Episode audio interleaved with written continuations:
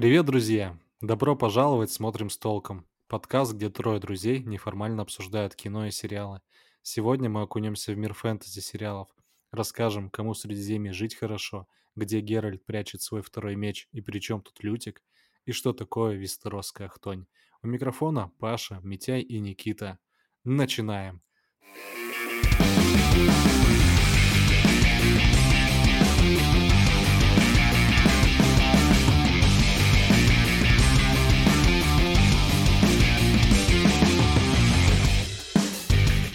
Никит, давай передадим слово тебе. Давай. Передаем. Спасибо, Давай. Паша. Привет, пацаны. На. Да, а, первый сериал, о котором мы сегодня поговорим, э, получил свою известность благодаря игре, но вообще-то он основан на книгах.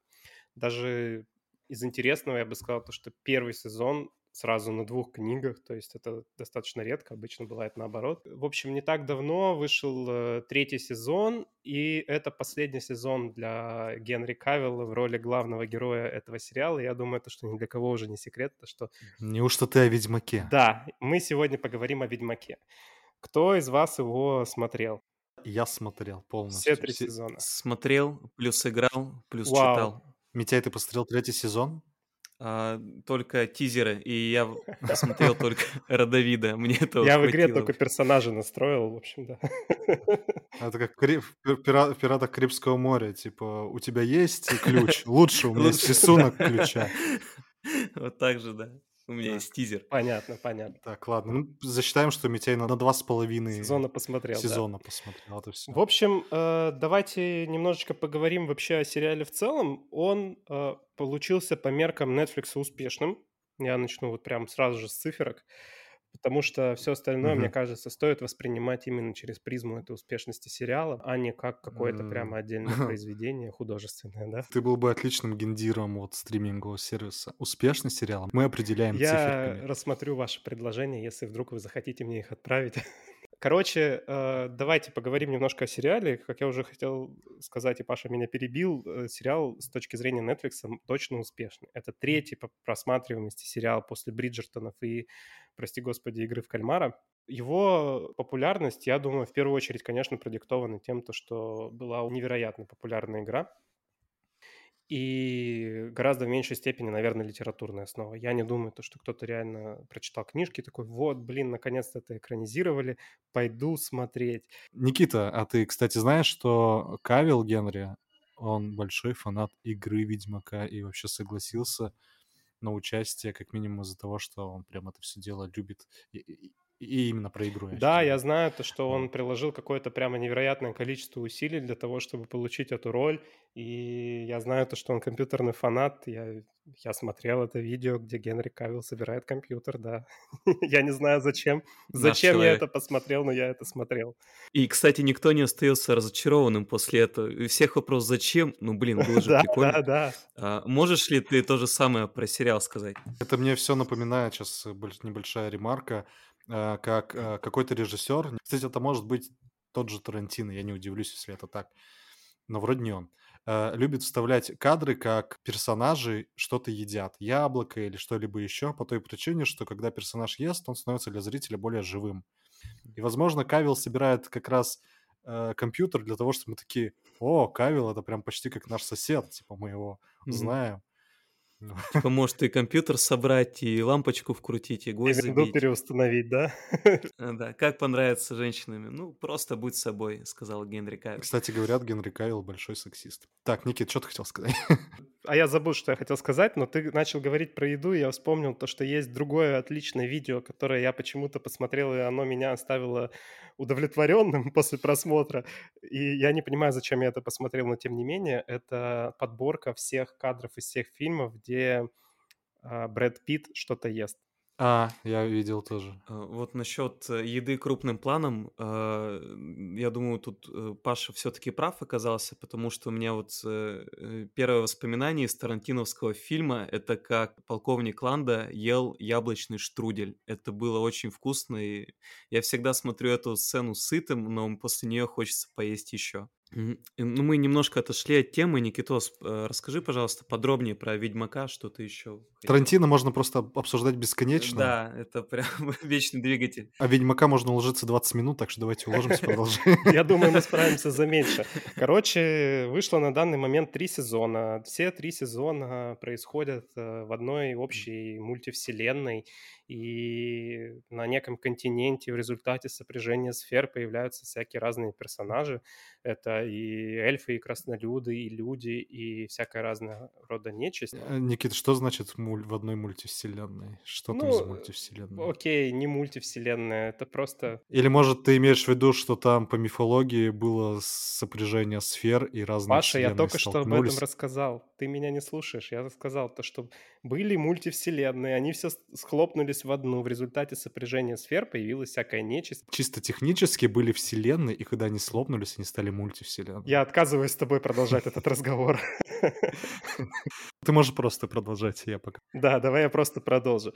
Короче, в результате вот этого сопряжения сфер появились э, всякие разные монстры, и ответом на появление этих монстров стали ведьмаки.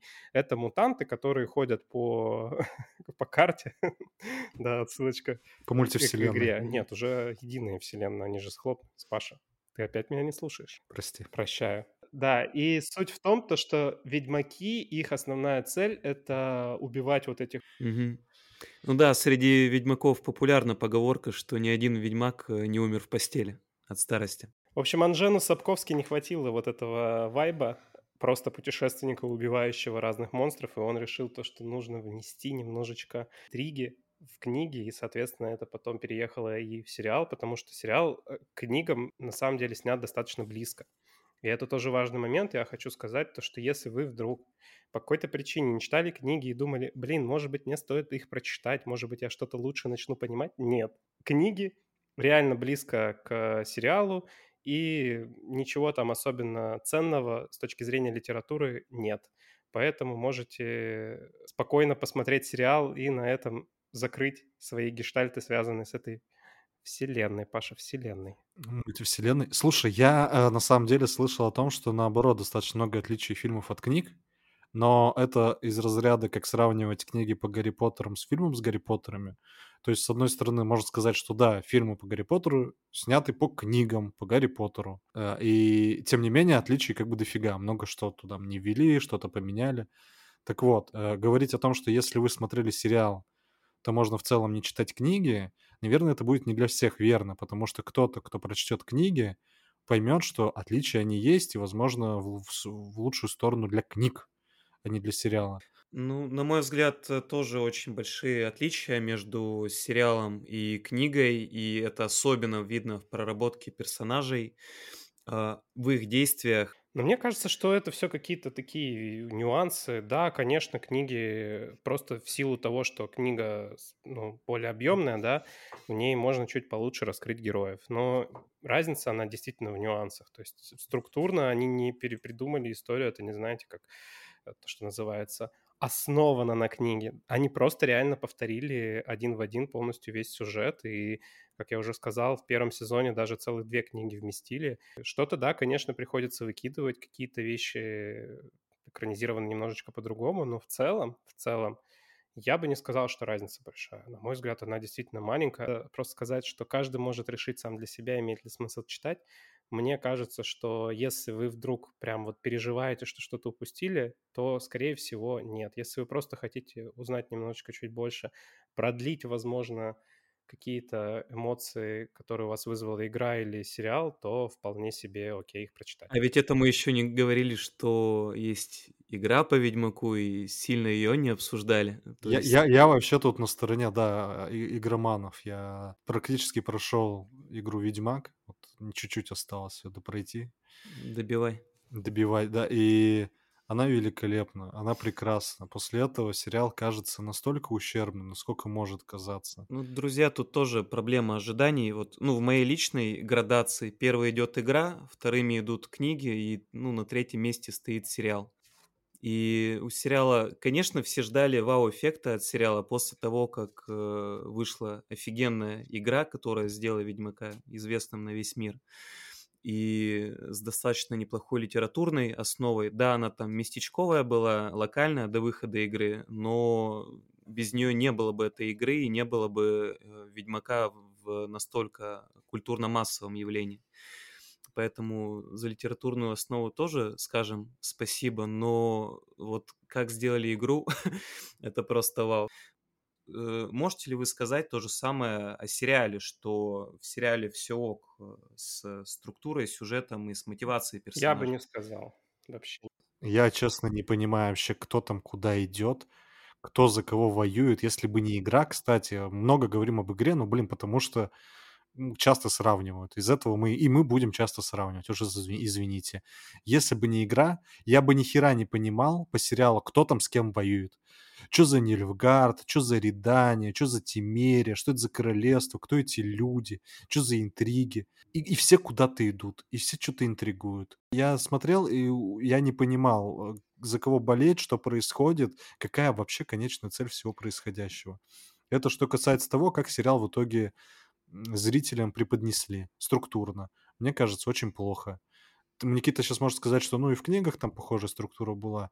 Ну, блин, извините. Нет, я на самом деле хотел про другое рассказать. Я хотел сказать, что каждый сезон на самом деле отличается структурно, и первый сезон, он прям супер запутанный, и там действительно нифига ты не понимаешь до того, как ты не посмотришь последнюю серию, потому что все серии идут в очень случайном порядке, и на самом деле там показаны еще и три временные линии. И это взрывает мозг, и только в конце ты такой, ах, вот оно как, ах, вот то, что я посмотрел. В этом плане второй и третий сезон сделаны чуть лучше, потому что там хотя бы просто линейное повествование. Это уже дает немножко больше понимания того, что происходит на экране, и именно поэтому я думаю, что из всех трех сезонов второй получил самую высокую оценку кинокритиков. Э, большие вопросы к мотивации персонажей остаются. Даже вот если мы с книгами не будем их э, сравнивать, э, тот же вот во втором сезоне несколько сцен есть, которые просто логики говорят «до свидания». Э, вспомните, например, когда нужно было добыть, там, по-моему, каплю старшей крови, да, которая обладает Цири. Ну и, конечно же, Весемир говорит, что нет, Цири мы трогать не будем, мы как-нибудь э, по-другому сварим там нужное зелье или субстанцию. А потом как-то отработали все эти возражения Весемира, и через пять минут нам показывают уже сцену, как Весемир спрашивает Цири, а правильно брать артериальную или венозную кровь? Почему? Почему Весемир поступил так? Э, вопрос. У него просто мнение на полярно изменилось через 5 минут э, хронометража. Вспомните, как Вильгефорца нам постоянно представляют, что мега-чародей, мега-воитель. И вспомните, как он воевал с э, офицером Нильфгарда, Кагыром, да, если не ошибаюсь, где он пять раз за бой просто потерял меч, потратил всю ману и вообще был опущен. То есть как так можно презентовать персонажей? Ну, я думаю, то, что это просто, знаешь, местечковый непрофессионализм. Такое случается, да. Человеческий, фактор. Ведьмацкий фактор, видимо, получается. Он не совсем человек, мутант. Ну, мутанты, что с них взять? Да, я, короче, склонен с вами со всеми согласиться, потому что мне тоже вызывает вопросы, особенно третий сезон. И в третьем сезоне я вообще, честно, не понял, почему все так развивается, как развивается. Какие-то вот странные персонажные арки, какие-то девочки, которые думают, что они Цири, какие-то странные персонажи, которые почему-то знают, где что, как происходит, которых потом кто-то приходит и сжигает. И ты такой, чего? Кто эти? Зачем вообще все эти люди были введены? Просто чтобы дать какой-то, как-то сказать, э, пинок, давайте назовем это так, сюжету, потому что сюжет не очень-то развивается, честно говоря. Все действительно, как Паш сказал, особенно в третьем сезоне это видно, все просто куда-то идут. Почему, когда они в начале третьего сезона путешествуют, а, Енифер и Геральт, по-моему, Енифер именно Геральту, если я правильно помню, пишет письма, при том, что они находятся вместе. Да, это, короче, это вообще какой-то прикол. Блин, это ты классно сказал, потому что э, это вызывает вопросы примерно у всех, кто это смотрел. Просто, ребята, почему вы не разговариваете друг с другом? Это какая-то режиссерская вот задумка показать э, историю их любви. И это выглядит максимально странно. Вот это я прям вообще полностью с тобой согласен просто какая-то дичь. Зачем это надо было делать, уму непостижимо. Ну, это вот как мы, например, а, пойдем где-нибудь в бар тусить и Мгм. сидим, пьем пиво, и я пишу Митяю там, типа, Дорогой Митяй, нет сил моих описать, как я соскучился по встречам с тобой и как я да, хотел да. выпить пиво. Как мы отлично сидим, да, и как, как, как э, холодно наше пиво, хмельны наши глаза, Мгм. горячи наши уста. Еще шаг, еще шаг и Роскомнадзор, Паш. Еще, еще шаг, и мы заговорим про Лютика. Да, кстати, про Лютика надо сказать, надо сказать про Лютика. Лютик классный персонаж, один из немногих, кто мне нравится в этом сериале, потому что он нам подарил замечательную песню. Ведьмаку заплатите чеканной монетой, и мы обязательно оставим в описании этого выпуска ссылочку на видео, где можно послушать эту песню на разных языках. Если вы это видели, этот шедевр, посмотрите его еще раз. Если вы не видели, то я очень советую потратить две с половиной минуты своей жизни и посмотреть. Да, но мне кажется, что видели примерно все. Видели видяшку, где чувак просто в каком-то спальном районе в темноту в 11 вечера кричит «Ведьмаку заплатите!» И ему такой же пьяный голос отвечает э, с улицы, со двора «Чеканной Я монетой». такое видел с э, «Знаешь ли ты вдоль ночных дорог». Ну, ну это тут как классика, бы да. Э, эффект вирусности, он есть, поэтому... Ну, нет, это база, это можно переслушивать и через год, и через три. Подожди, ты сейчас про «Вдоль ночных дорог» или про «Ведьмаку заплатите»? Да, тут это важно, Митя. Сейчас подби- подбир- подбирай слова Да. Да. Так, ответ засчитан. Ну и что, вот мы вот поговорили, обсудили, и в итоге-то э, есть смысл толк-то смотреть или нет? Давайте, может, проголосуем. Хорошо, я не Как тебе против, план? давай тогда ты начинай. Какую оценку ты бы дал всем трем сезонам сериала? Хорошо, за все три сезона я даю ему 6 баллов из 10. И дал бы 7, но я знаю, что такое игра, и после игры я не могу ей дать больше 6, так как они могли сделать конфетку, а сделали вот... Моя оценка 6. Окей, спасибо, Митяй. ну, двум сезонам э, Двум Ведьмака и тизеру третьего сезона, да, а, я бы дал э, 5,8 э, баллов, ну, поскольку меня очень вымораживают э, сюжетные дыры, и, ну, про каст я молчу, что там э, 70% каста мимо, Да ладно, ты и чего? да, да мимо там, да господи, Ну, это- все главные ну, персонажи давайте хороши, почти- давай уж так.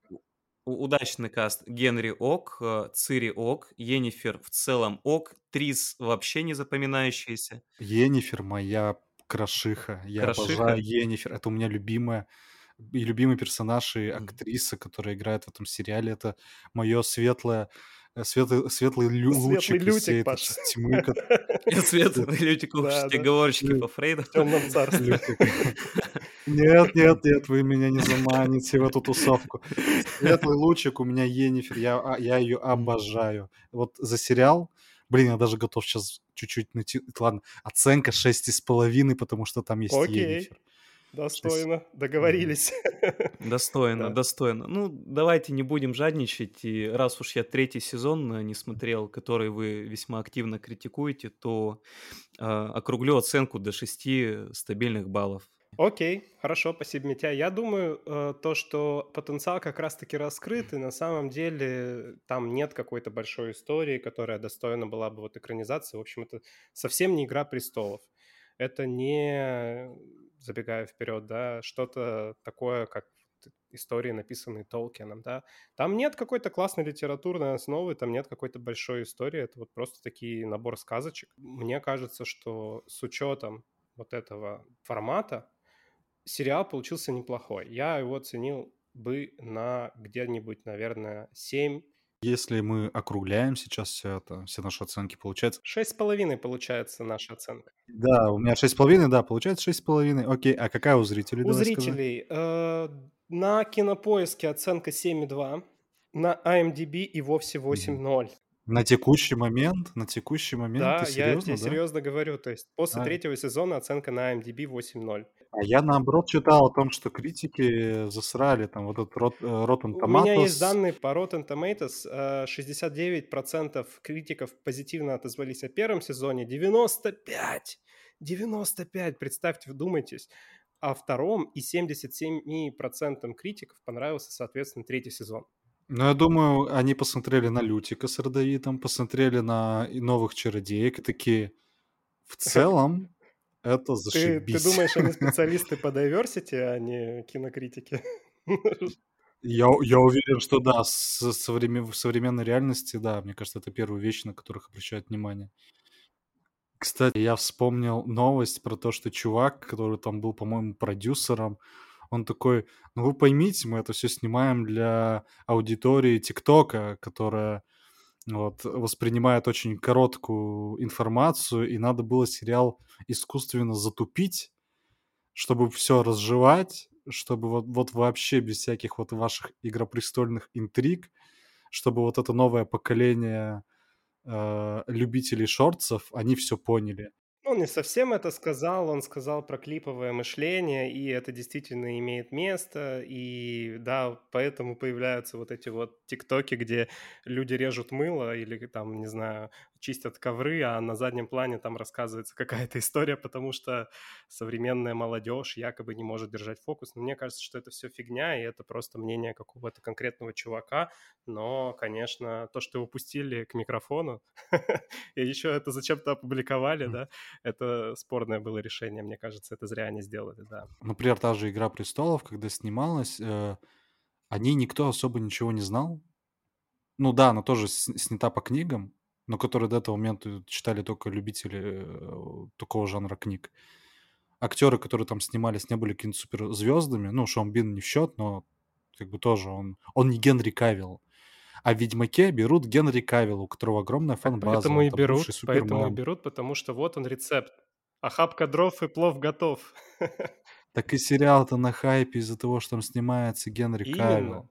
Ну, то есть, я не понимаю, что ты мне пытаешься донести. Я тебе говорю о том, что... Донести, что это совершенно другая формула, которая заведомо неправильная. Это Генри Кавилл — это костыли сериала. Нет, я с тобой вообще не согласен, и я тебе объясню сейчас почему. Потому что ребята берут абсолютно понятный рецепт успешного проходного сериала и его снимают. Мы берем распиаренную звезду, мы берем э, хорошую литературную основу, мы берем какую-нибудь тему, которая уже на слуху, да, привет, игра, мы делаем какой-нибудь легкий э, сериальчик, который у нас э, все посмотрят от мала до велика, и в целом там каждый найдет для себя что-то интересное, возможно. Так и делаются какие-то коммерчески успешные истории. То есть то, что «Игра престолов» стала коммерчески успешной, возможно, как раз-таки исключение. И я, конечно, считаю то, что HBO супер э, профессионалы своего дела, и они как раз знают истории, в которые имеет смысл инвестировать, но и у них не всегда получается. К слову об HBO, к слову об «Игре престолов». У нас есть живой пример, который мы как раз и можем э, обсудить в противовес. Это «Дом дракона». Давайте тогда о нем поговорим. Я думаю, нам Митяй расскажет.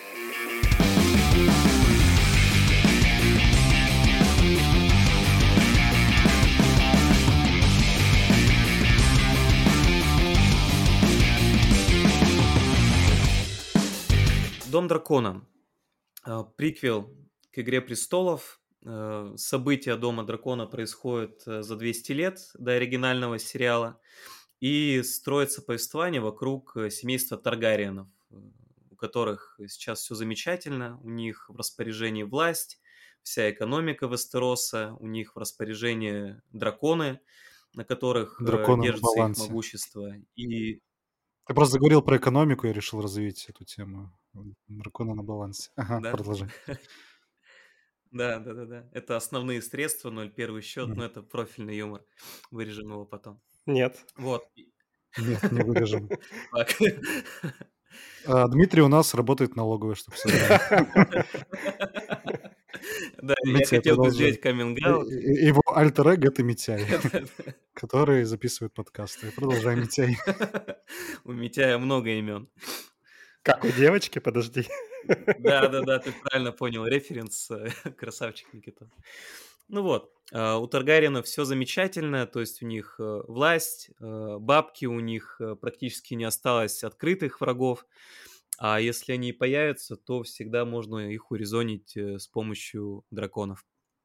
И, в общем-то, все у них в шоколаде, и кажется, что, в общем-то, а про что тут снимать, да, если нет открытого конфликта. Но особенность в том, что открытого конфликта-то, может, и нет, а вот скрытые конфликты и конфликты даже в семье Таргариенов, они есть. И грызня, и борьба за власть никуда не делась, и эффектные сражения тоже, поэтому все как в «Игре престолов». А что там за семья? Ты говоришь, что семья Таргаринов. Семья Таргаринов это как, как клан Сопрано. Что кто кто состоит в этой Это семье? реально клан Сопрано, Паша. Это клан Это- Сопрано только в Я, средневековой я из вселенной. Таргариенов знаю, знаю только Дейнерис. Вот по Игре престолов. А в Доме драконов там кто? Да, о семье тут э, тоже определенно есть что сказать, э, потому что э, представители крайне яркие, харизматичные. По-моему, на э, некоторых из них, в принципе, и держится весь сериал. А среди основных действующих лиц у нас э, король Визериас Таргариен, у которого сейчас в руках все королевство. И да, он выступает как отец семейства, такой добрый, мягкий, достаточно безвольный король, э, постоянно стремящийся к компромиссам. А это тот, который как э, в крутом пике умирает э, весь сезон и все умереть не На может. протяжении 365 серий король Визерис будет Да. помирать. Да, это именно он. Будет пытаться отбросить. Да. Ну да, он такой, блин, я хочу сбросить бремя власти путем безвременной кончины, но пока не Ему, по- получилось. ему, по-моему, надеюсь, не будет спойлером, уже с первой серии там что-то отрубают, потому что это заражено, у него болезнь. И ты уже с первой серии думаешь, ну все, капсда королю, он уже Еще чуть-чуть, еще чуть-чуть. А нет, как бы он прям... Ну, он, да, он э, держался, держался. Ну, трагедия этого короля в чем? Мало того, что он болеет э, постоянно, э, он еще всегда действует э, из наилучших побуждений, стремясь быть правильным, хорошим. а, Но из-за этого он э, принимает э, решения, которые в итоге делают хуже всем. И на протяжении всего сериала вот есть ощущение, что вот этот король, мягкий, добрый, мякиш такой, он просто родился не в то время, не в том месте, потому что мир Вестероса, он жесток, и он таких, ну, тюфячков не терпит. И э, говоря об остальных членах э, семейства Таргариенов... э, Подожди, подожди, Митя, извини, что перебиваю. Почему не терпит таких тюфячков, если тюфячок уже старый, он, значит, дожил до своих преклонных лет, будучи королем. Ты сам говоришь, что у него в руках вся власть и вся экономика. В стране в целом все хорошо, не считая внутренней возни. В чем его тогда проблема, если с королевством все окей, никто особо ничего не жалуется, не считая пары родственничков, которые там э, хотят урвать свой, видимо, кусок интереса.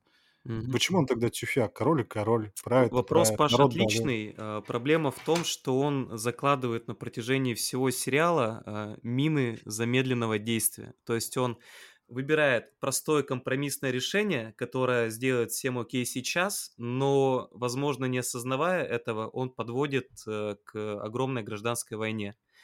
И я думаю, во втором сезоне мы увидим последствия его решений. И поэтому вот эти его мягкие компромиссные действия, они к хорошему уж точно не приведут. И это, в принципе, уже видно в конце первого сезона. Тоже мы будем избегать спойлеров. А, но вот эта его мягкость, она, к сожалению, аукнется. И если он, ну вот король наш, он такой Ауф. мягкий, то у него есть э, полная противоположность в сериале. Это, конечно же, Деймон Таргариен, брат короля. Ой, я хотел как раз сказать то, что здесь дополнить, наверное, Митя, а, в ответе твоем а, на Пашин вопрос, то, что на самом деле заслуга здесь не только короля, но всего семейства. И вот все семейство в целом, оно выглядит прям максимально крутым. То есть там есть ребята, которые такие типа про деньги, есть ребята, которые про повоевать, есть э, прямо какая-то взаимопомощь, взаимоподдержка, и это на самом деле более-менее даже показано. До момента, пока не началась внутренняя грызня. Подождите, а что в сериале-то происходит? Про семью поняли, мягкий король. Э, сериал про мягкого короля или про что? Я бы сказал, первый сезон, да. первый сезон про мягкого короля. Во-первых, да, во-вторых, э, это затравка. Вокруг этого персонажа идет э, повествование. И, конечно же, сериал про власть, про грызню, даже между наследниками. а, про войны и сражения, но нужно понимать, кто у нас действующие лица. И вот тут еще дополню, э, Никита навел на мысль, что большой заслуги вот нынешнего короля в том, что в королевстве все прекрасно, ее нет. Надо понимать бэкграунд, что перед этим королем был а, если не ошибаюсь, Сейган а, завоеватель, и он просто mm-hmm. покорил весь Вестерос, он просто нагнул всех врагов, и по сути Визерис, он пришел на все готовенько. Ну ты ошибаешься. Это так же, как сейчас сказать, что, например, э, в США президент Байден, а до этого был же э, Вашингтон там или Линкольн, и вот из этого Байден пришел на все готовенькое. Нет, от короля Визериса до короля Эйгона что-то порядка лет 300, по-моему, или типа того, 200. Огромная пропасть. Ну, так или иначе, именно Эйгон обеспечил отличную базу для Таргариенов. Ну, не совсем. Это также говорит, что сейчас, например, опять же, в том же США все хорошо, потому что когда-то колонисты вот колонизировали. Учитывая, Паша, скорость, с которой погибает король, я готов допустить то, что жизнь у них была очень длинная, и, в общем, там не так уж много поколений прошло, так что, может быть, его заслуга и чуть больше. Ну, я не уверен, что там много времени прошло, но в любом случае э, Визерису без борьбы э, достается вменяемое королевство. Это большая редкость в истории, когда у тебя есть королевство, полные бразды власти, э, полностью, ну, вся армия твоя, все драконы твои.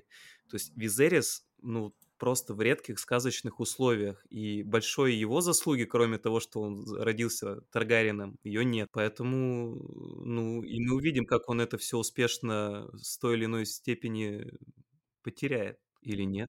Какая еще разница про короля? Он там играет достаточно такую роль, мне кажется, то, что намного важнее. Митяй сказал, что вокруг, вокруг короля вертится сюжет. Ну вот а он реально вертится вокруг короля? Мне кажется, что нет. Мне кажется, вокруг девочки. Мне тоже кажется, вокруг девочки. Кто она, его дочь? Да. А знаете почему? Потому что она на обложке. А, Да. я-то еще думаю, почему она на обложке? Не Визерис Митяй на обложке, девочка. Да, так что Ну весь сюжет... а девочка а кто родил? Визерис. Кто она- А кто ее потом Э, сделает наследницей? Рейнир, э, Рей- Рейнира она? Рейнира, да, Рейнира. Это это ты от Кыгыра просто еще не, от, не отошел. Да, да, да, да. Ну, Рейнира, да. Рейнира, она прям такая вот, э, как э, Ведьмака обсуждали. Рей- Рейнира, короче, это Цири от э, мира Вестероса. Такая же бойкая, любознательная девчонка, у которой, э, ну, и хочется ребячиться и весело проводить свое детство. Побыть подольше с дядей. С дядей, да. и, а, хм, Тут, так сказать, двойное дно есть. э, Да ладно, дело что мы семейное. говорим про семейство Таргариенов. А, вот, но ее постоянно грузят, ты должна править, э, я хочу тебе власть всю вручить, и в этом плане за ней тоже будет интересно наблюдать, э, за ее трансформацией. А, потому что из э, такой, ну, инфантильной, веселой девчонки она превратится в правительницу, которая, в общем-то, осознает свою ответственность и во многих человеческих радостях себя отказывает. Подожди, она станет правительницей? Ну, смотри, она наследница, и она в какой-то момент э, сериала единственная наследница. И это достаточно важно, потому что вопрос о престола наследии – это вот действительно движущая история первого сезона, потому что до конца мы не знаем, на самом деле, кто будет э, на престоле. И, в общем-то, если говорить про сериал, то весь первый сезон, он как раз о том, то, что вот есть разные претенденты, и как эти претенденты между собой взаимодействуют, какие там происходят сюжетные твисты. Ну да, да. Там, там какая главная эта проблематика? Проблематика заключается в том, что э, король, который стал в итоге, кстати, королем, потому что его сестре, насколько я помню, отказали из- из-за того, что она женщина, что-то такое там было, что-то, что-то с этим было связано, стал в итоге король, который младше своей сестры, и он в итоге решает, что его дочь будет наследницей, после того, как э, его жена неудачно нарожала ему наследник, брат на это обижается, что почему не я, я старший мужчина в семье после тебя. И вот вознято, с чего начинается не с этого умирающего короля, не с этой девочки, а с того, что на престол должна войти женщина, хотя по некоторым традициям должен Деймон там быть. И народ в том числе, вот эти, вот эти все бояре местные, также разделяются между тем, что да, как бы она дочь короля, и тем она женщина. Вот главная проблематика. Потому что у других потом также плодятся дети, они также имеют свой интерес, также выступают за то, чтобы у них у их родителей было все хорошо, начинают грызться с детьми других детей, и вот, и вот это все превращается в снежный ком, который, видимо, выльется в какой-то взрыв потом. Все так, да. Мы плавно начали с представления э, персонажей, сейчас мы логично переходим к действиям, э, взаимодействию друг с другом, и в том числе по борьбе за власть. И раз уж Паша упомянул брата короля, то логично рассказать о нем. Это Деймон, полная противоположность короля, он является таким дерзким и импульсивным э, принцем-разбойником. И... Э, Разбойником? Он кого-то грабит? Да, в первой же серии он... Сер- э, сердечки фанаток он грабит, надо отвечать. Да, я согласен, потому что Смит Мэтт — это в роли как раз-таки Дэймона. Мне кажется, это основная движущая вообще составляющая сериала ну, это, кстати, топ-каст, потому что актер очень талантливый и Вообще невероятный. Каст, безусловно. Вот где угадали на 100% со всем кастом, э, так это «Дом дракона» потому что, ну, вот харизма просто льется через экран. В чем особенность Деймона? Он очень своенравный, он э, состоит некой оппозиции по отношению к королю, и единственный, кто вообще может короля открыто критиковать. Но при этом вот интересное свойство, он не позволяет другим критиковать короля. И отношения у него с королем самые противоречивые. В какой-то момент там идет сцена, где один другому представляет э, кинжал горлу. А в другой сцене мы видим какое-то полное смирение и прощение между этими персонажами. В эти отношения веришь. Ну, это заслуга и сценаристов, и актеров, на мой взгляд. Причем слышал мнение, что они играли по системе Станиславского. Вот тут слышали такое, нет? Стани как? Станислав. Да, конечно, слышали. А, мне кажется, да. Мне кажется, все знают про систему Станиславского в России? Ну, для меня это было открытием, когда еще узнал, в чем ее суть. То есть, когда ты играешь не в вакууме, да, а от своего визави. То есть, твоя задача а, увидеть себя глазами другого персонажа и как будто бы через него вжиться в свою роль. Когда эта химия есть между персонажами, актерская игра считается успешной. И в «Доме дракона» это действительно работает. Так, хорошо, про актеров поговорили. Принц, который красавчик, и который то дружит, то не дружит с королем. А какой интерес? Он трон, наверное, хочет. Или не хочет? Что он вообще хочет? Вот что он хочет, надо его спросить прямо, потому что на э, разных этапах сериала ведет он себя довольно непредсказуемо, и действительно, в один момент он э, идет к трону самостоятельно, он действительно обижается на брата, что обделил, да, его властью из-за решения сделать э, свою дочь Рейниру наследницей. Но Деймон же тоже умеет э, адаптироваться, преодолевать, и в какой-то момент э, для того, чтобы быть ближе к власти, он становится ближе к Рейнире. Так, так, ты тут на спойлеры не надо. Не надо нам спойлерами. Мы говорим очень обтекаемыми фразами. Да что, ничего что не обтекаемо. Ты прямо, ты говоришь, что что же в середине сезона произойдет. Паша решил уточнить, когда именно произойдет тот спойлер. Кошмар. Ждите это в пятой серии на 23-й минуте. Да вообще, вот почему мы должны встретить сериал? О чем он? Я, про персонажей я понял. Все они в той или иной степени какие-то молодцы и красавцы.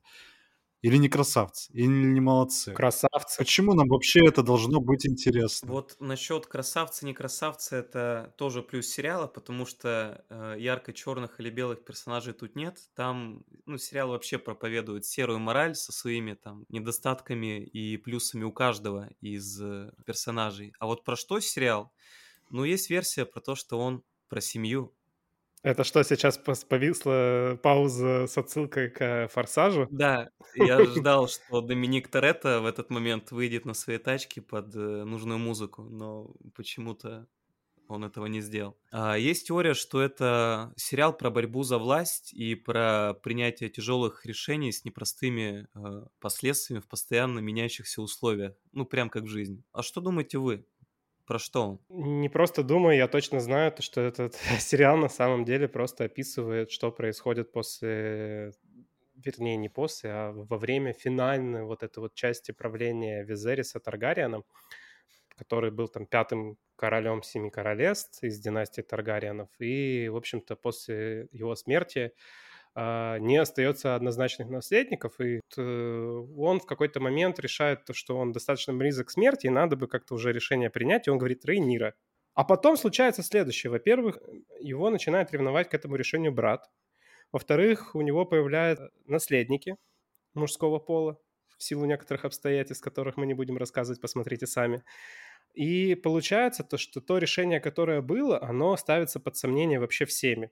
Э, в этот момент вот возникают вот эти вот э, трения, возникает грызня. У семьи, которая вот со стороны его брата, тоже есть свои какие-то интересы. У Рейнира есть свои интересы. И вот, вот все, что вот мы видим во второй части сезона, это вот, в общем-то, э, накал страстей между вот этими разными группировками. И я думаю, то, что в следующем сезоне мы как раз увидим какие-то вот развязки, да, того, как это вообще все mm-hmm. происходит. В полной мере насладимся, так сказать, резней семейной.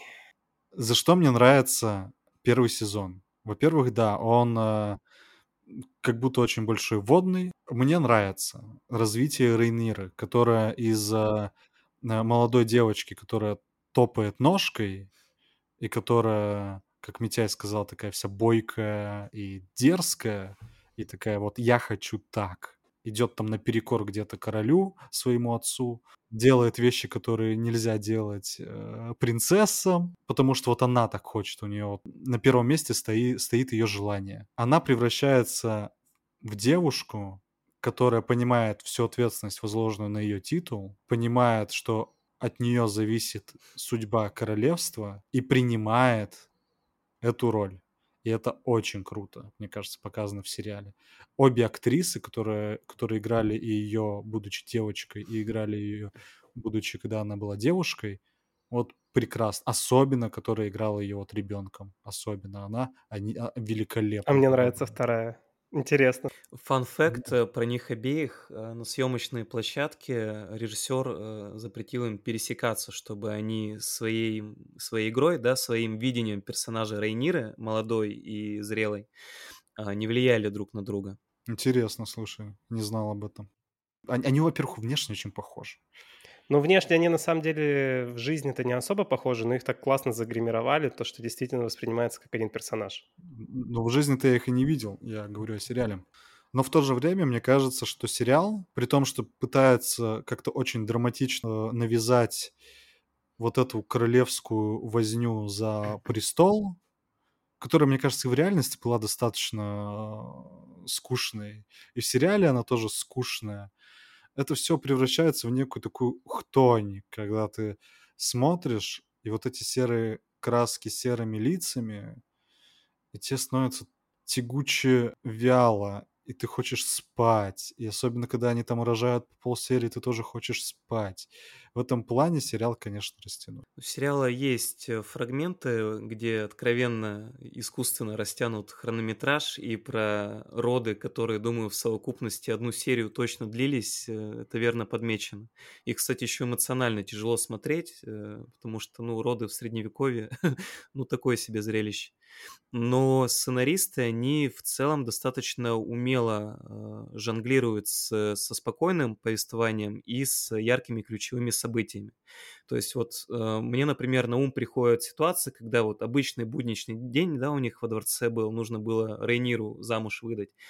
Там куча претендентов э, на ее руку и сердце прям, да, по ней также видно, что она скучает, глядя на них, и зритель тоже как бы скучает, глядя на все это но тут сценаристы подкинули там, любопытное событие. Помните, там э, мальчишка ее руки добивался?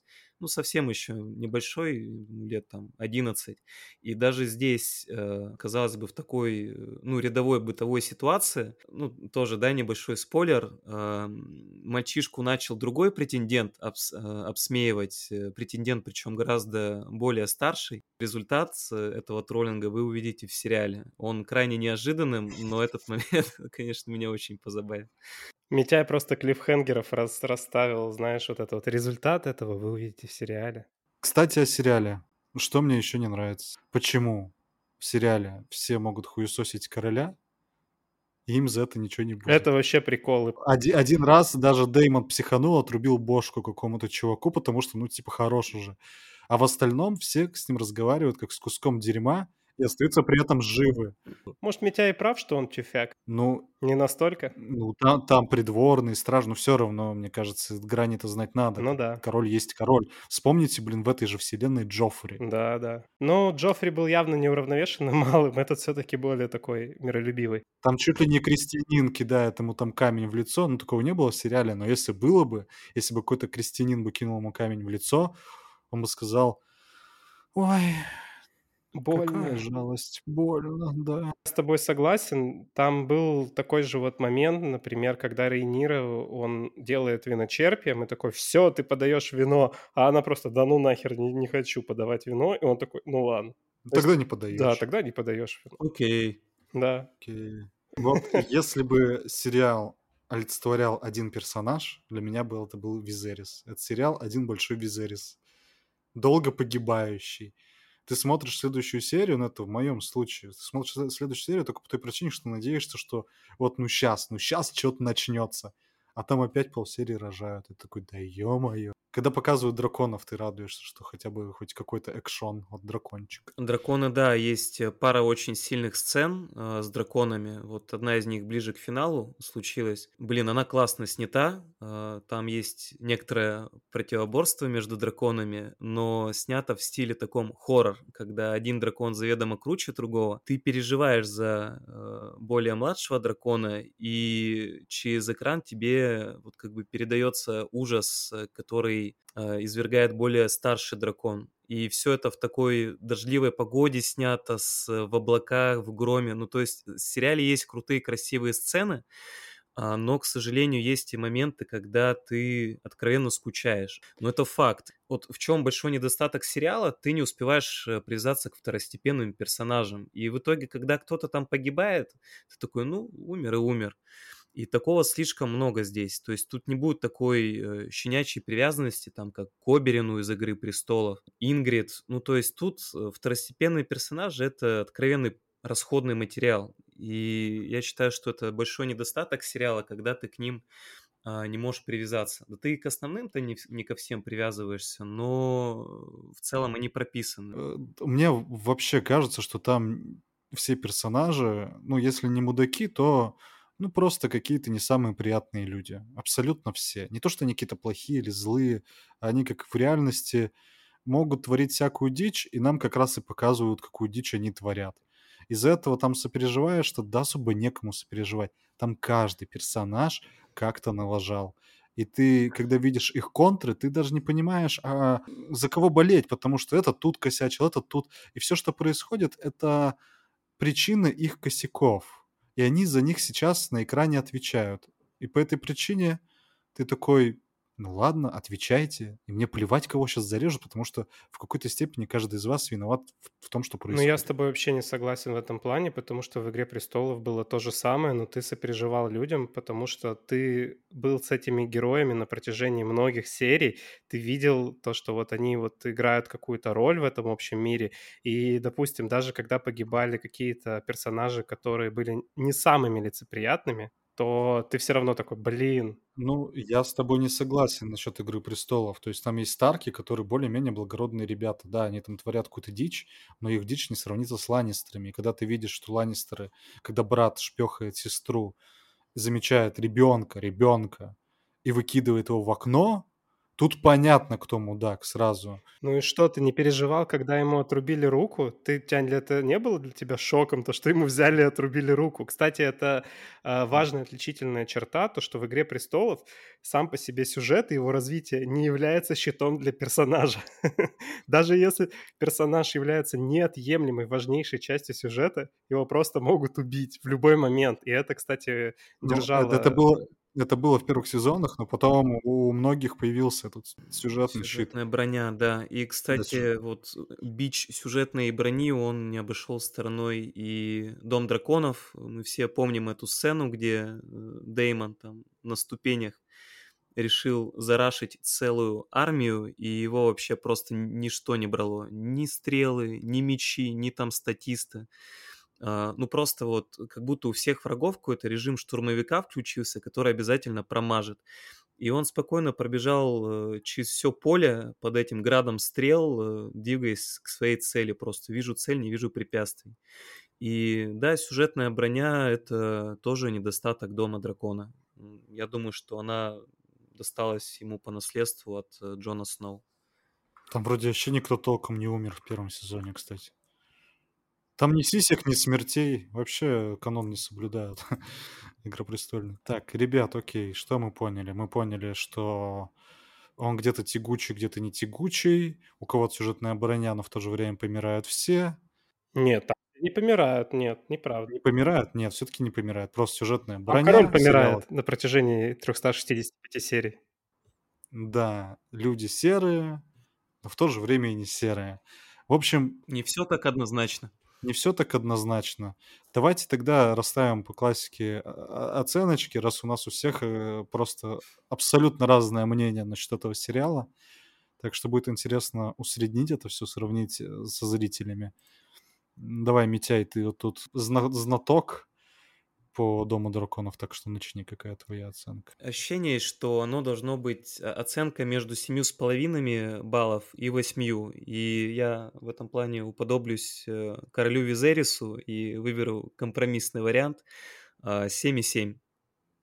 Для меня это хороший сериал, в который действительно вложили э, много усилий, где нет э, совсем уж явных сценарных дыр, где персонажи прописаны, где антураж э, соблюдается, каноны Игры Престолов и э, вот все лучшее, что в них было, в принципе, тоже соблюдается. Поэтому тут уверенные 7,7 есть. Действительно, местами затянут, э, а некоторые сцены хочется промотать, но в целом сериал смотрится бодро. Особенно если учитывать, что это э, вот большой пролог, да, вступление к чему-то большему, к конфликту э, второго сезона сериала. Хоть я сейчас сериал и пообсирал, я реально хотел в некоторых сериях засыпать, и меня реально прям бесило, как они по полсерии рожают. Тем не менее, он снят качественно и нетипично. То есть это не какое-то боевое фэнтези. Это интриги, это вот человеческая драма, акцент на взаимодействии персонажей. По этой причине я поставлю семерку. Всего лишь 7. Для меня это офигеть сколько. Для Дома драконов, на котором я буквально спал. Я в некоторых сериях в конце буквально, чувак, засыпал. Понятно. Это я не шучу. И у меня очень много вопросов к этому сериалу. Но он, безусловно, качественный. Безусловно, чувствуется, что много бабок и классный каст. Вот за каст тоже отдельное спасибо. И очень надеюсь, что второй сезон будет более динамичный.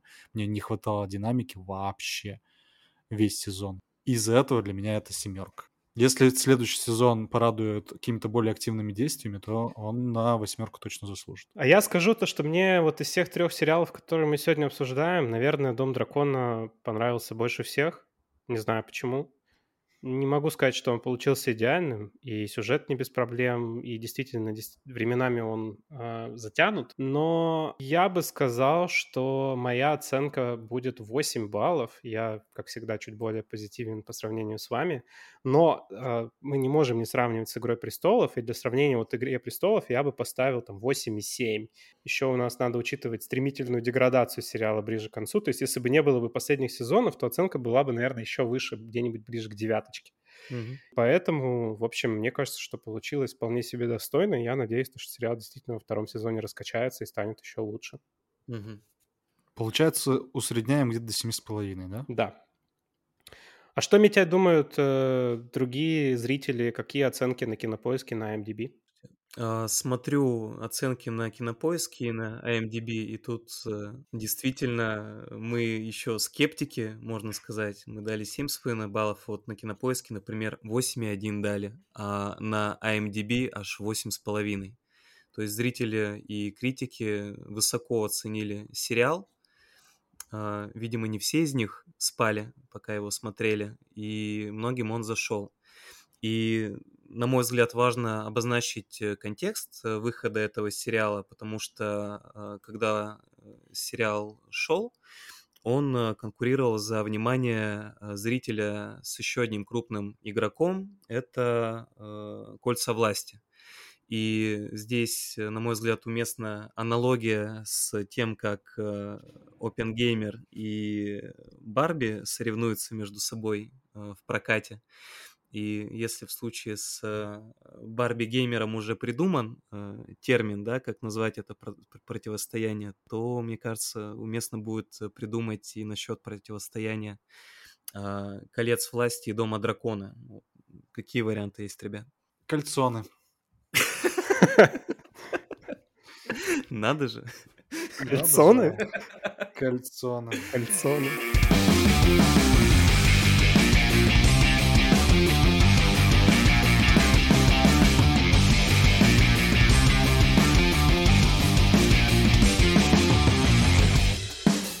Ну и раз уж мы придумали такой замечательный термин «кальцоны», давайте поговорим о третьем на сегодня и завершающем сериале. Паш, слово тебе. Сначала интригующее начало. Это самый дорогой сериал на текущий момент в истории. На него потратили полмиллиарда. Из этого 250 миллионов долларов ушло на авторские права, которые принадлежат семейству Толкинов. Это те ребята, а именно Джон Роул Руэлл Толкин, который написал «Властелин колец», и, по сути, это папа всего текущего фэнтези. Ну, практически. Хотя нет, не практически, но папа. Папа текущего фэнтези. Все эти ваши Домы драконов, Игры престолов, Ведьмаки, то есть Сапковский, Мартин, все они вдохновлялись Толкином. И вот права на экранизацию у черновиков достались Амазону, который снял для нас, конечно же, кольца власти. Паша, а кто мама? Мама? Они европейцы, там два папы. А вот кто второй папа, уже вопрос. Это уже вопрос для обсуждения. Тогда вот. ты должен был назвать его родитель номер один фэнтези. Да, и, и, и родитель номер один фэнтези — это, конечно же, Джон Рональд Руэлл Толкин. «Кольца власти». Перейдем к ним. Сериал вышел э, год назад. Он выходил, как Митяй уже заметил, вместе с «Домом драконов» и отличается абсолютно от него всем. Если в Доме драконов была такая серо-зеленая палитра, то тут все наоборот максимально красочно, фэнтезийно. Парни, вот смотрели «Хоббита»? Смотрели. Было дело, да. Ну вот помните там вот эти приторно насыщенные краски? Mm, да, кстати, да, согласен. По сравнению с оригинальной трилогией, прям такое все знаешь, как картины Шишкина. То картины Шишкина менее, мне кажется, яркие, чем э, Хоббит. То есть там все цвета насыщенные. Герои, они именно герои. А злодеи, они прям вот злодеи. И вот «Кольца власти» плюс-минус об этом же. Нас там погружают во вторую эпоху. «Властелин колец», кстати, происходил в третьей эпохе, кто не знал. А вторая эпоха — это примерно на 3000 лет раньше основных событий сериала. Эльфы неплохо сохранились. Эльфы-то вообще, да, они живут там по несколько тысяч лет, им вот эти эпохи не проблема, это как для нас пару десятков. Недавно была жесткая война с очень большим гадом, и правой рукой этого большого гада был Саурон, который всем известен. И вот этот Саурон убивает важного для главной героини, для Галдриэль, эльфийки, персонажа, ее брата. И она, движимая местью наконец-то покончить со всем злом, оставшимся в Средиземье в виде Саурона, начинает бегать за ним, искать, прям маниакально. Она, вот модно говорить, она его хантерит mm-hmm. по всему Средиземью, чтобы наконец-то убить. Чтобы захарасить. Я бы да. сказал, что Галадриэль движима своими кожножопными ощущениями, потому что другой мотивации вообще не видно. Именно на такой прям священный мститель. Вот э, сталкерит, да, тут, наверное, больше слова подходит. Вот когда человек от тебя отколебаться не может. Да, да, сталкерит искал Хантерит, да-да-да, да, сталкерит э, Саурона бедного. Вот, и Никита правильно говорит, так-то да, она движима какой-то очень идеализированной целью побороть все вот это зло, ну потому что зло убило ее брата. Нам в первой серии очень кратко показывают, что мы должны этому почему-то сопереживать. Вообще, кстати, это у меня столько вопросов к первой серии. Вот первая серия, я такой, блин, и это стоило вот тех денег, которые они потратили. Но потом сериал раскачался. Этому есть причина, потому что лор, который стоит за, ну вот эта основа, которая стоит за сюжетом, она огромна. Толкин за все свои годы написал целый большой мир, мифологию. Создателям э, сериала вот выдалась непростая задача как-то вкратце хотя бы примерно рассказать, кто тут и про что. Ну, сделали они вот как сделали, немножко криво-косо, но вот отобразили, что есть эльфы, они жили вот в таком сказочном аналоге рая. И приплыли на Средиземью, чтобы э, вот главного злодея, который в местном фольклоре считается полубожеством, победить. Победили, но правая рука Саурон сбежал. Еще и до этого вот убив, как я уже сказал, ее брата. И вот она вот в этом праведном гневе бегает, охотится. Так что да, вы правы, но в то же время этому есть объяснение почему все происходит именно так, как происходит.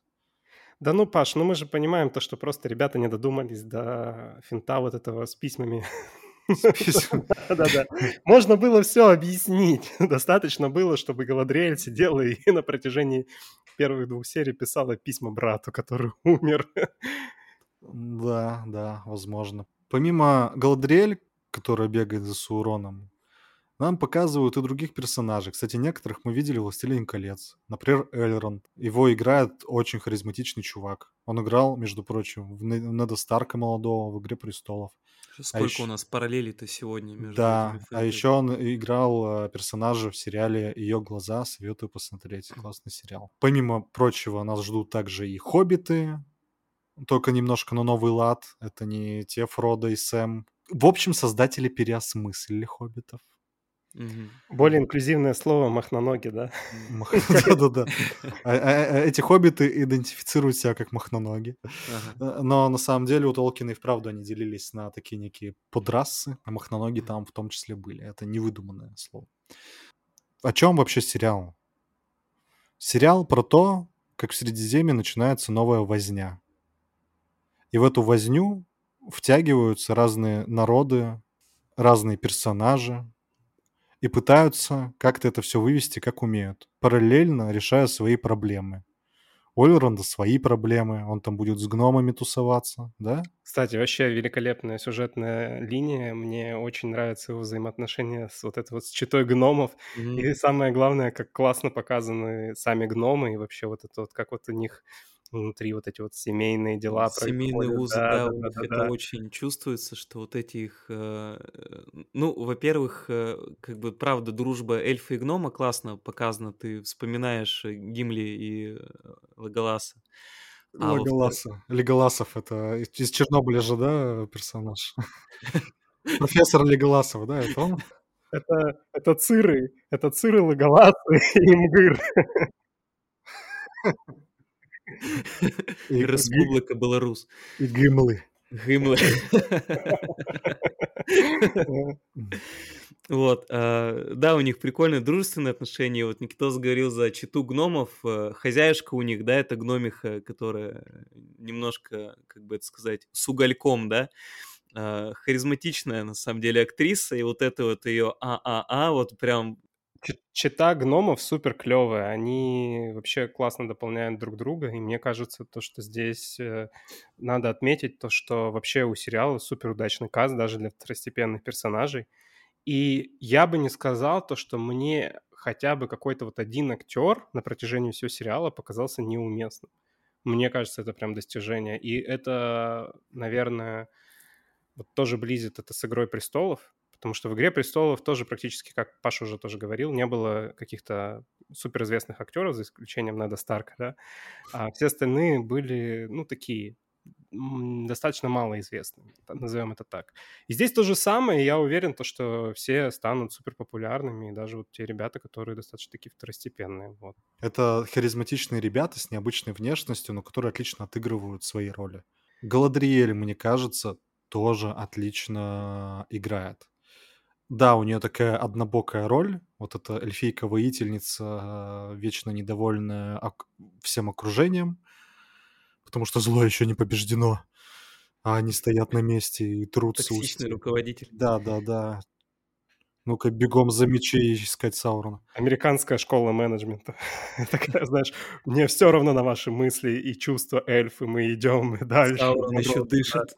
Я думаю, что Саурон еще дышит, поэтому мы пойдем в какие-то хер пойми какие развалины, где вы будете просто статистами, а я вырублю всех. Мне вот Галадриэль в этом плане, кстати, персонажи из мема вот с волчарами напомнила, особенно когда они там по сугробам своим э, шастали. Типа вот один в один Галадриэль там первая, остальные эльфы за ней. Да кто там Тропурует, она там кривоногая, криворукая. Ой, ну идем, и на том спасибо. Вот Галадриэль это чисто первая волчара в этой цепочке. Кстати, если во время всего этого обсуждения вы хотите спросить, а вообще это канон или не канон, потому что мы вроде обсудили канон Ведьмака, ну, канон Дома драконов сложнее обсуждать, потому что, например, я за Мартина вообще особо ничего не знаю, кроме того, что написал «Игру престолов». Канон ли «Кольца власти»? Скажу, да нифига, это не канон, они надумали процентов 90, хотя клялись, обещали, прям там про каких-то экспертов и профессоров назвали, которые шарят э, в мире Толкина, напридумывали все равно от, от себя тяну. То есть они как-то за основу, да, взяли то, что было у Толкина, но внутри основы навалили того, что считают нужным. Паша, расскажи вообще, то есть э, про вторую вот эту вот эпоху э, в Средиземье, ты начал про это немножечко рассказывать. Это получается вот эпоха, когда были выкованы кольца власти, и, видимо, это, да, послужило да. основой для сериала, потому что да. я не очень в этом силен. Э, что нас вообще вот в принципе-то ожидает на протяжении, видимо, сериала следующих сезонов? Ну, если не спойлерить, то да, ты как правильно сказал, основным, э, основным двигателем сюжета являются кольца и будут являться дальше. Ну, слушайте, сериал называется «Кольца власти». Да, я думаю, это никакой не спойлер, да? Да, это да, никакой не спойлер. И они во вторую эпоху были сделаны. Угу. Где и как, я не знаю, насколько можно говорить, потому что в сюжете явно это будет обы- обыгрываться. Это обыгрывается уже в первом сезоне, будет продолжать обыгрываться во втором. И это то, из-за чего потом случится, соответственно, и «Властелин колец». Когда-то, когда-то потом, спустя тысячелетия. Во вторую эпоху по лору произошло несколько ключевых моментов. То есть, не считая колец, там было э, еще пару э, вещей, которые сыграли очень большую роль в формировании того Средиземья, которым мы его видели в третью эпоху. Э, то, как вторая эпоха закончится, это тоже будет вероятнее всего в сериале почему вообще первая эпоха это первая, вторая, вторая, третья, третья, и вот где это разделение, мы тоже это поймем как раз в сериале в следующих сезонах. Есть понимание, там, сколько сезонов э, продлится сериал, учитывая вот сколько событий нужно показать? Или это... По, соб- по событиям сложно сказать, но, по-моему, создатели говорили, что они хотят ну минимум 5 сделать. Минимум ну, 5. конечно, они вложили 700 или сколько там миллионов долларов э, в создание суммарно 250 они заплатили за права. Я думаю, то, что они будут это размазывать просто ну, доить, максимально. Доить, да, доить, доить, доить будут. Да, еще какие-нибудь запустят спин и еще чего-нибудь нам покажут, не знаю, какой-нибудь э, спешл, знаешь, там типа, а сегодня у нас сериал про кухню Махноногов, давайте мы будем смотреть. Ой, я бы посмотрел, я бы посмотрел про кухню да. Я посмотрел бы, как гномы пиво варят с удовольствием, был у них рецепт. Если они его варят, ну наверняка варят. А в сериале, в сериале-то они что пили, вот когда с Альроном соревновались, кто больше выпьет? Что за напиток это Да вот пиво, по-моему, или Мне тоже кажется пиво, да. Типа того, Эль, Или, эль, или эль, да, эль, пьют. наверное, эль. Ну, эль, считай, разновидность пива, mm-hmm. просто... Крафтовый. Да, в контексте гномов это любое пиво, сваренное гномами крафтовое. Это смешно. Что-то они сделали прям крайне коряво. Например, э, появление орков, мне кажется, это вообще максимально коряво. Откуда они взялись, почему это получилось так, как получилось. Они просто типа из-под земли, буквально, я не шучу, они просто появляются из-под земли, и все. Слушай, слушай, ну фактически у Толкина не объяснено их происхождение, если ты происхождение. А если ты о том, что они вдруг появились у, дерев... у деревни и напали на нее. Да, я про деревню, нет. Это, слушай, более-менее логично орки это такие ребята, которые были созданы давно другим главгадом, который как раз был еще выше, чем Саурон. Прячутся они от солнца как раз в пещерах. В том числе в пещерах, которые, видимо, существует какая-то цепь подземная под э, деревней. Так что это окей. Ребята там насчитали хоть какие-то сюжетные дыры. Ну, вот кроме вещей, которые, да, нам не объясняют, как у эльфийки любовь с человеком случилась, ну, тут не дыра, тут просто, ну, вот мы в этот этап повествования пришли, нас перед фактом поставили. А вот какие-то серьезные дыры есть в сериале? Ну, мне кажется, дыр там в целом-то как бы достаточно. То есть у нас там бывают какие-то непонятные э, исторические вещи, типа вот э, там махноноги идут, и вот почему, куда они идут, зачем они идут.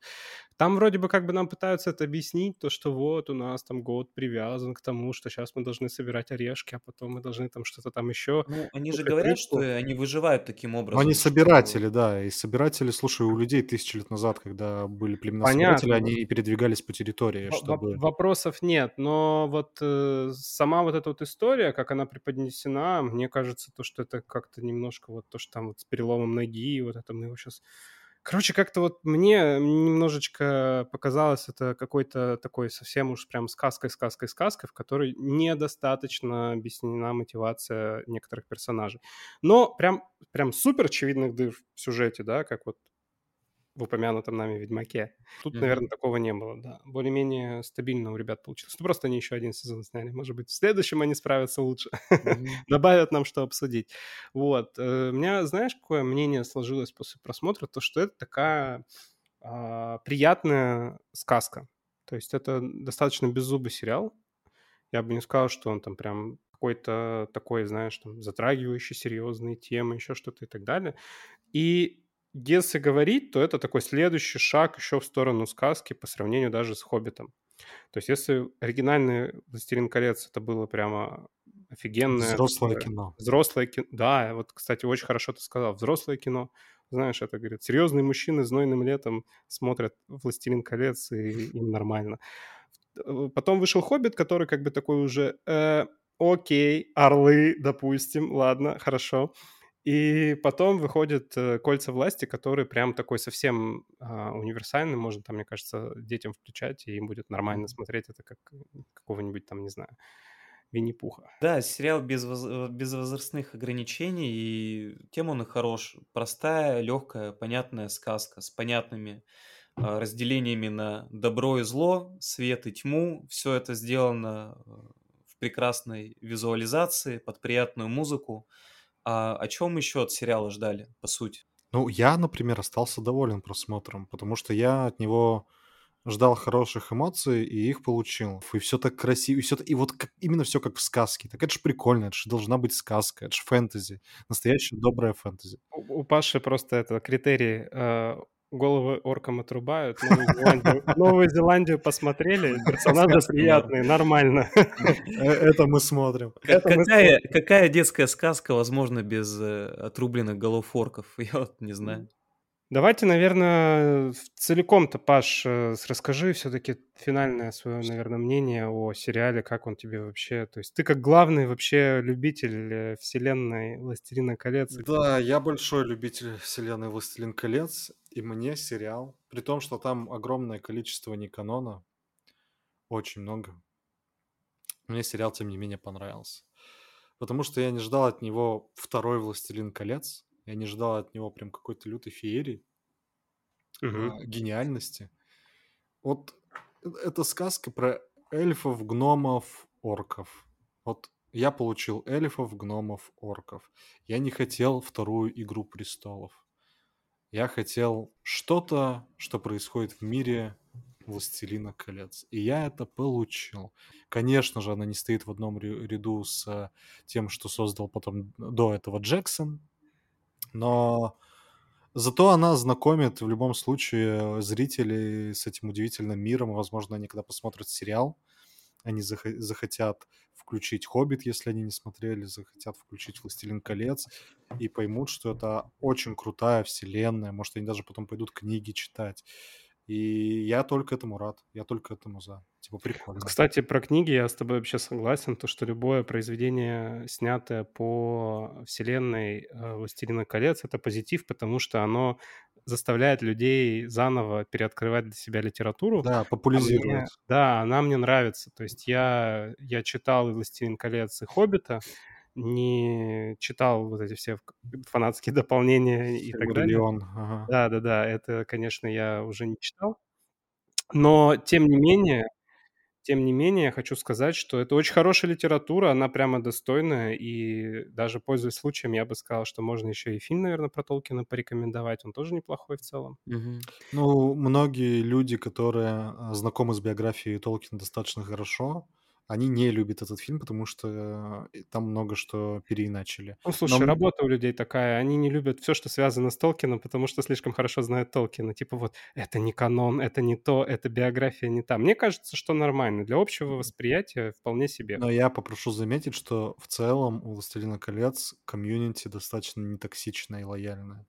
Потому что если бы что-то подобное сделали по «Звездным войнам», там бы их разорвали Да, просто да, в да. клочья с, глу- с клыками. Мгм. Вот, и я тоже отношусь в этом плане к нетоксичному комьюнити, потому что, да, мне нравится, мне прикольно. Я, я, я, я кайфанул. Вот я люблю просто фэнтези как жанр именно из-за того, что он такой сказочный, он нас погружает в миры, которых нет. Но ты как раз можешь туда проникнуть через эту дверцу сериалов, кинематографа или книг. И я этого и жду. И я это от сериала получил. Я надеялся, что Ведьмак такой будет, но он не оправдал, к сожалению, Ну. Ведьмак, э, я считаю, у него не было шансов. Ну, он э, изначально как Dark Fantasy заявлен, тем более со славянским таким вайбом, поэтому нет. Ну да, без ладно, согласен. Но вот смотрите, ребята, вот ситуация. Вы хотите порекомендовать человеку вселенную Толкина. Вот с чего вы посоветуете начать с ней знакомиться? Начать надо с книг. Да, причем, я думаю, начать надо с «Хоббита», потому что он самый простой, легкий, и, как я уже сказал, его читают в четвертом классе. Да, да, да, кстати, я вспомнил эту книжку, мы, мы же читали ее, на самом Да, деле. да, Там с пауками еще заруба была. В английском да, да. языке ее проходит, насколько я помню, как э, тоже такое начальное чтиво. Это значит, то, что, получается, может даже на английском почитать тем, кто изучает язык, например. Мне Мгм. кажется, Да, тоже да, хорошая история. да. Так что начать с книг, потом, естественно, переходить на фильм ВК, потом Мгм. на фильм «Хоббит». Ну, и, И полирнуть по- кольцами власти. полирнуть кольцами власти, потому что, ну, потому что ты это можешь. Мгм. Так что как-то так. И Ну, можно, можно перейти к К оценкам? оценкам. Да, Да. давайте оценим. И раз я начал, я, наверное, я оценю первый.